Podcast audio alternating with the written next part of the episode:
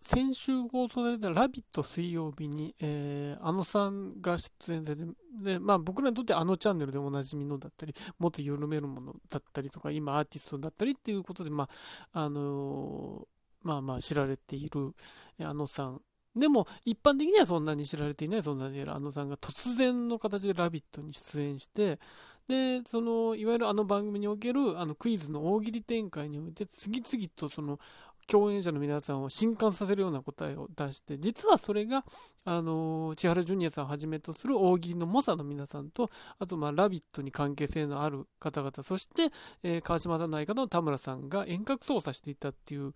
あの、説だ、遠隔操作していたということが、あの、今週の水曜日のダウンタウンで放送されて、あの、まあ、大きな反響があるわけですが、あの、まあもちろんそこで見て思うのはそれぞれの答えの凄さ、あの、ジュニアさんの目玉の親父の衣替えに代表されるようなものの凄さだったりするんですけど、ただその扇って、その、実はその、いい答えを思いつく、プラスそれをいいトーンといいタイミングで言うっていう、その演者としての要素も重要になってくるわけで、あの、例えば、じゃあそれが、あのー、ラジオの投稿で名を馳せた人が大喜利イベントとかでそのままいけるかっていうの別問題だったり、じゃあそういう人が若手の芸人さんになって舞台に立った時に、そのままいけるかって言ったら、まあ、そう、そう、できる人とそうじゃない人がいるっていうのは多分そういうことなんですけど、だからそれにおいて、じゃあ今回なぜこれがこれだけうまくいったかっていうと、やっぱりそのあのさんの演者としての能力なんですよね。あのーで、えー、藤井健太郎さんがツイッターで、あのさんでしか見えてなかったベストキャスティングだったっていう話をされて、あ、本当にそうだなと思ったんですけど、じゃあ、えー、他の人の可能性があったのかって思うと、ちょっとやっぱり考えられない、藤井さんのおっしゃる通り考えられないんですよね。あのー、あそこで、まず、あの、どんな人かがあんまり共演者に分かってると、やっぱりダメなわけですよ。あのさんでこういう人、例えば、それこそあのチャンネルとかで、あのなんか、こういう、ちょっと予想もつかないことを言うっていう人って分かってる人の場合、その準備が、構えがあったりするだろうし、それが全くない方がいいわけで、ってなってくると、その、なんだろう、あんまり知名度があってバラエティとか出てる人だとこれはダメなわけですよ。で、さらに、あの、そういう人じゃない場合で、こういう形で起用された場合って、やっぱりかかっちゃったり、これで売れてやろうって思いが、ほぼ、ほぼあると思うんですよ。こう、野心がある人。でそうなった場合に答えを、えー、耳から言われた時に、ちょっと載せると思うんですね。声色とか載せちゃったりとか、なんか言い方を、なんか工夫しちゃったりっていうのあると思うんです。それはあの悪いことでもなくて、それは受けてやろうっていう思いがあると思うんです。多分あの企画ではそれは邪魔で、それがあると多分、なんか、あのー、こいつ受け取りに行ってるなっていうのが、その、特に芸人さんじゃない人がそれをやった場合って、特に、あのー、最初の答えからそれをやってくると、んって思われると思うんで、それも、その要素もいらん、あると、実はそれがノイズになってしまう。で、ただ、あの、じゃあ、バラエティにそんなに、あの、思いがない人だったらできるのかって、多分それだと棒読みになったりとか、うん、緊張したりとか、あと多分その、あの、あのさんと同じような年代の人だったら、緊張が出てしまう、顔に出てしまったり、涙目になってしまったりということが出てくるかもしれないっていうことがあり、で、となってくると、そのバラエティとか笑いの経験値があるあるということで、えー、俳優としての心得もあるが、そういうその答えを演じるということもできる。でも、トーンを高くしすぎないで、一定のトーンで答えら続けることができる。っていうことを、で、あそこの、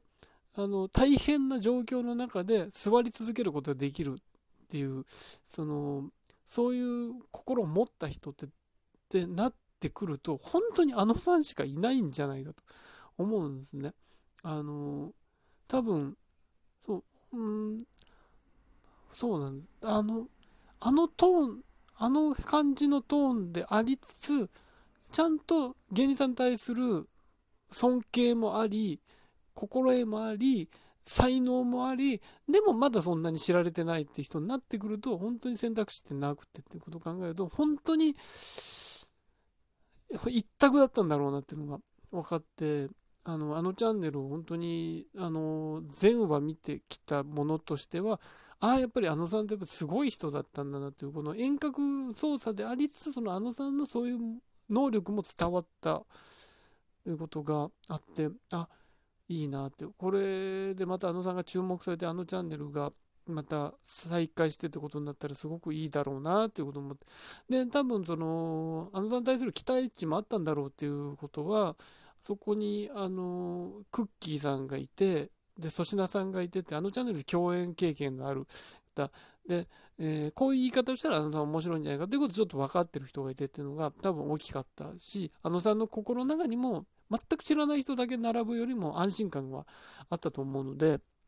うーん、それは良かったなと思いますね。だから、あのー、シミュレーション、答えをシミュレーションちょっとやってみましょうの時に、あのさんの第一声で、ジュニアさんがいいねって言った、あれで多分こあれが答えだったんだと思うんですけど、あそこで藤井さんの目論見みが完全にはまったんだと思うんですけど、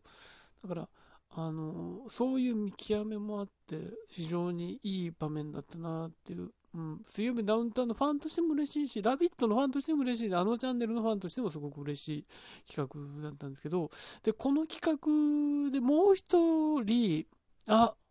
すごいなって僕がすごい見直した、見直したってまた上からみたいな言い方になりますけど、改めて感じたのが、守谷さんの存在、守谷玲奈さん。うん、あの、ラビット水曜日のレギュラーである桜坂46守谷さん。あのまあ、森谷さん加入してから、まあ、呼び移ったりしましたけど、あのそんなに目立ってたかっていうとそうじゃないですね、番組で。うん、割とコメントにおいて、その、そんなに波風の立たないコメントだって、割と普通なこと言うなって思って見てたんですけど、実はその普通なことが、その、大喜利でもう場が荒れに荒れた時に大事なんだなっていうのが、あの放送で分かって、あの、あのさんのその本当に、もう、あの、朝の番組とタガを大きく外れた答えに対して、その、守谷さんが終始、その、可愛い答えをすることによって中和させてたんですね、それを。しかも、割といい速度で守谷さんがそれを出してて、うーん、だから、そこから注目して次の週とか見ると、森谷さんだけ可愛い大喜利をしてんじゃないかっていうぐらいの感じで、あ、そうかっ、そこで気づいたんですよ。森谷さんがここにいる意味と、うん、どういうふうにスタッフの人認められてるかっていうのがなんとなく分かって、うん、特に、なんだろうな、その、あのさんがいるいないかかわらず水曜日は濃いですから、本当に大喜利が濃い曜日になってるんで、そこに対しての、一旦落ち着か、一旦場を落ち着かせて、和ませてっていう存在、あるいは、えー、正解も出せる人っていう位置づけにおいて守谷さんってすごい大事なんだなって思って、だからそれが本人がどこまで意識してやってるのかわからないんですけど、多分そういう期待があって、だから、あのさんとのあの日の対比によって、守谷さんの、あの、可愛い答えを、えー、するっていうことが際立ったんですね。うん。そうそう。で、あの、あのさんが、その、イメージとして若手の、ああいう女性のタレントが出て、ゲストで来た時の答えっていうのを大きく外れたものを出した時に、一旦その、若手の女性タレント、アイドルとしての答えっていうのを森さんがもう一回戻すっていうのがあって、あ、これもある意味大喜利力なんですよ、森谷さんの。その、ボケる、ボケを出すっていうよりも、可愛く戻すっていう、アイドルとしての答えに戻すっていうことが、意外とじゃあ、すごいできるかって言ったらあんまできないと思うんですよ。だからそれは、あの、あ、すごいなって思ったし、うーん、